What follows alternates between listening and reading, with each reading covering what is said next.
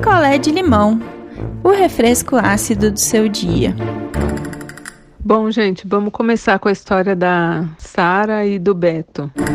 Eles ainda são namorados, estavam juntos há três anos, mais ou menos, quando agora, no meio do ano, o Beto pediu um tempo. O tempo dele era da seguinte forma: eles continuariam se vendo, sem marcar nada, e cada um podia sair com quem quisesse. A Sara sofreu horrores, ela não queria, né? Ela gostava do Beto, só do Beto, não queria sair com mais ninguém, mas como ele queria sair com outras meninas, ela acabou topando.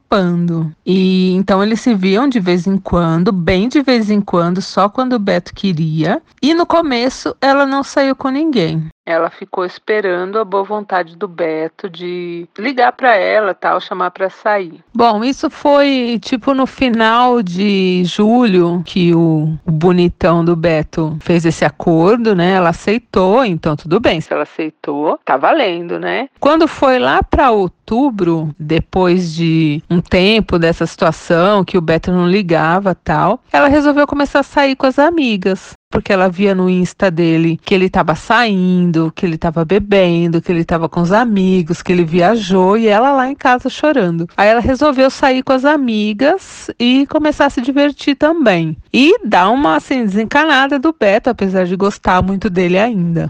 Em novembro, a nossa amiga Sara despirocou. Falou: não, vou para Bahia. Foi para Bahia com as amigas, aquela coisa de axé, micareta, toma todas. Acabou saindo com alguns caras. E normal, foi legal. Ela saiu com um tanto de cara que alguns ela nem lembra. E foi muito bom, assim, para ela dar uma desencanada do Beto. E ele ainda raramente procurava por ela, mas ela queria voltar, tinha esperanças, assim, de voltar num molde do namoro que era antes. Eles eram namorados, monogâmicos, né? Ninguém saía com outras pessoas. E ela ainda esperava por isso, mas ela não estava deixando de curtir, não estava deixando, né, de viajar, fazer as coisas dela. E aí, lógico, o Beto começou a ver o Instagram dela super movimentado, né? E ela toda bonita, tal, adivinha. Sim, minhas amigas e meus amigos. O Beto, vendo a Sara toda linda, toda alegre, lógico que quis voltar e aí ele quis voltar nos moldes de um do relacionamento deles antigo, assim, só ela com ele, ele com ela e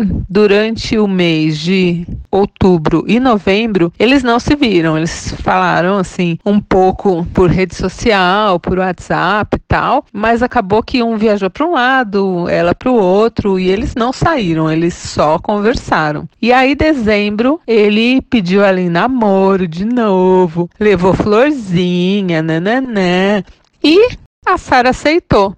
Tudo lindo e maravilhoso, a história podia ter um final feliz aqui, mas azedou. E como azedou? A Sara voltou com o Beto e ela já estava se sentindo meio mal, assim, estava estranha. Antes mesmo de voltar com o Beto, ela achou que ela estava gripada e ela acabou indo ao médico. E quando ela foi ao médico, né, que ela tem convênio, agradeçam aí quem tem convênio, né, porque é importante. E chegou o dia da consulta, ela já estava há quase 15 dias com o Beto de volta. E ela foi na consulta achando que, né, ah, já estava até quase passando aquele mal-estar mas ela já tinha marcado, falou: eu vou. E o cara pediu um monte de exame, vai aqui, vai dali. A nossa amiga Sara se descobriu grávida.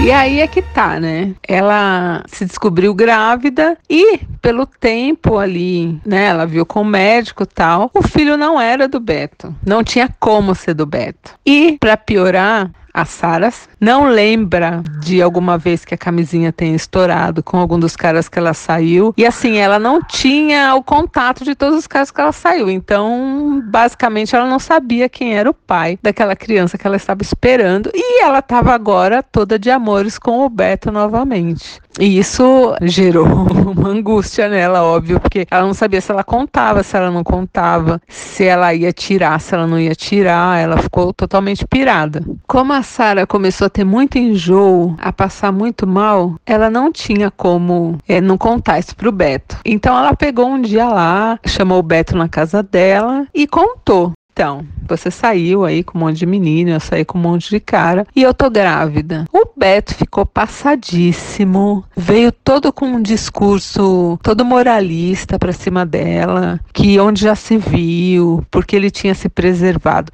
abraça quem quer, né? Que Beto, que pediu um tempo para fornicar por aí à vontade, tinha se preservado. Óbvio que não, né? Mas ele veio com todo esse papo pra cima dela e foi embora. Aí, mais uma vez, a nossa amiga Sara tava lá chorando, né? Porque ela ainda gostava, gosta, né? Do Beto. E o cara largou ela falando, falou: Olha, eu não tenho como lidar com isso agora. E foi embora. Largou nossa amiga Sara sozinha.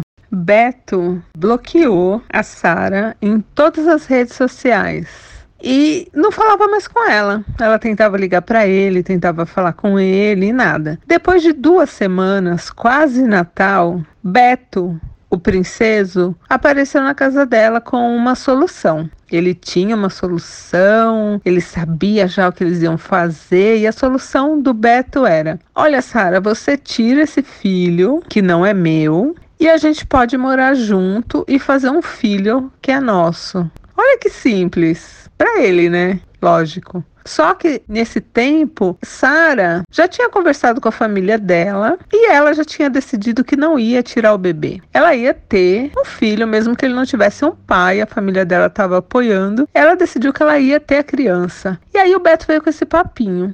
A Sara ficou em choque, né, com essa proposta do Beto, porque assim, ela já tinha decidido que ela ia ter a criança e foda-se Beto, né? Só que na hora ela ficou balançada com essa questão de morar junto com o Beto, de ter uma família, né, de comercial de margarina com o filhinho deles, nananã. Só que ela não ia abrir mão do filho que ela estava esperando. E ela deu uma enrolada nele. Falou: "Não, tudo bem. É, vamos fazer, porque assim, na cabeça dela, se ele voltasse com ela e eles começassem a conviver bem, ele ia meio que aceitar. O que eu acho que não ia rolar, porque a barriga dela, né, já ia começar a crescer e ele ia encanar de novo. Mas eles passaram o Natal juntos, passaram o Ano Novo juntos, e no dia 2, o Beto ia para casa do pai dele, que os pais dele são separados, e ele ia viajar, ficar tipo uns 15 dias fora. E na volta ele falou que ele queria essa resposta resposta. Então, tipo, ele voltou lá pelo dia 20 de janeiro e ele queria essa resposta dela. Gente, se prepara que agora vem uma reviravolta na história de Sara. O Beto viajou, foi lá pra casa do pai dele, lá pra puta que pariu. Tchau, Beto. E ela estava ótima, mas de repente ela acordou sangrando. Aí o pai correu com ela para o hospital. Sara perdeu o bebê. Ela ficou triste, o médico falou que podia acontecer mesmo, porque era uma gravidez que estava muito no começo, então alguma coisa ali complicou e não vingou a criança. Não foi nada assim que ela fez, perdeu a criança. E o que que Sara decidiu? Que ela não ia contar para o Beto. Ela ia fingir que ela ainda estava grávida para ver, na verdade, o que a Sara quer é provar que o Beto gosta dela de verdade. Não sei, acho esse caminho meio furado, né? Mas é o que ela pensou na hora. Ela falou, olha, falou com o pai, com a mãe dela, com a irmã. Falou, olha, a gente não vai falar para ninguém. Ninguém meio que estava sabendo mesmo que ela estava grávida. E o Beto tinha contado para a família dele, já tinha dado um pouco de rolo e tal, mas ela falou, olha, vou manter como se eu tivesse grávida.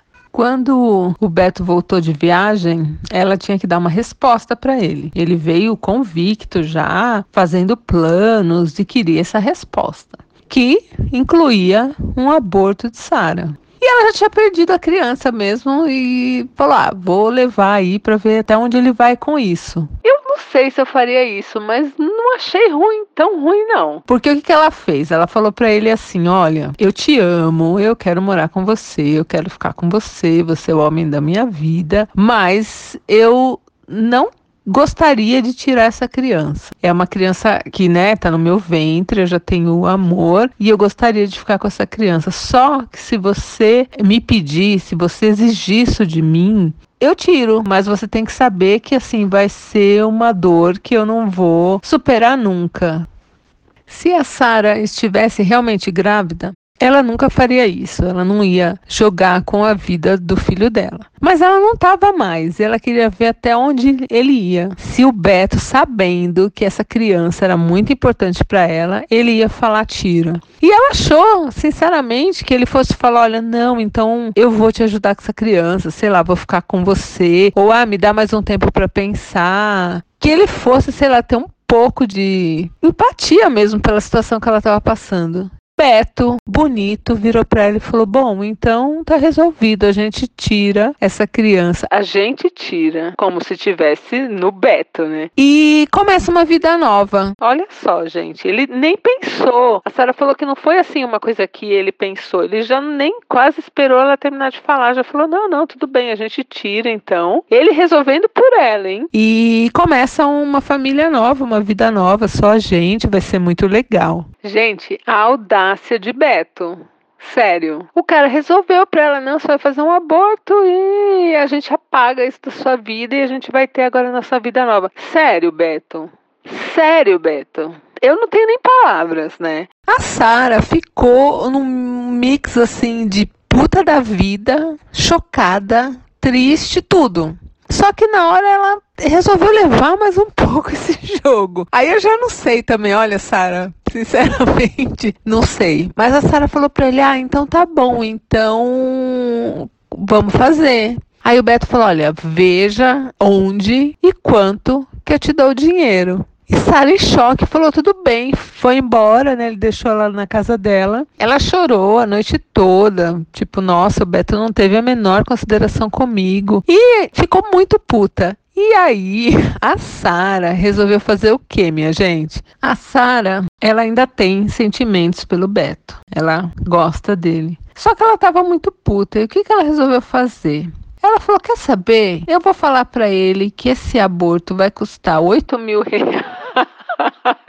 Desculpa, gente. Vai custar 8 mil reais. Eu vou arrancar 8 mil reais desse desgraçado. E depois eu vejo o que eu faço. Simulo aí que eu tô mal uns dois, três dias. E que eu fiz um aborto. E aí também, né, já entrou num campo da desonestidade por vingança, mas, né. Mas enfim, a Sara decidiu isso. Ela pôs um valor aí na, nos danos morais dela de 8 mil reais. E ela ia falar pro Beto que foi isso aí mesmo, oito pau, e que ele tinha que pagar para ela abortar. Gente, o Beto nem barganhou. A Sara ficou até pensando que ela podia ter pedido 10 mil. Ai, desculpa rir, mas né? Ela pensou que ela podia ter pedido 10 mil, mas ela pediu 8. E o Beto fez lá a TED na conta dela, linda, de 8 mil. E Sara, belíssima, falou: Olha, Beto, eu vou fazer esse aborto dia tal, que foi agora dia 28. E é isso, eu vou passar uns dois dias aí mal, tal. A gente vai ter que ficar um tempo sem transar, mas, né, se correr tudo bem eu não morrer, a gente fica junto, né? A gente faz a nossa vida tal.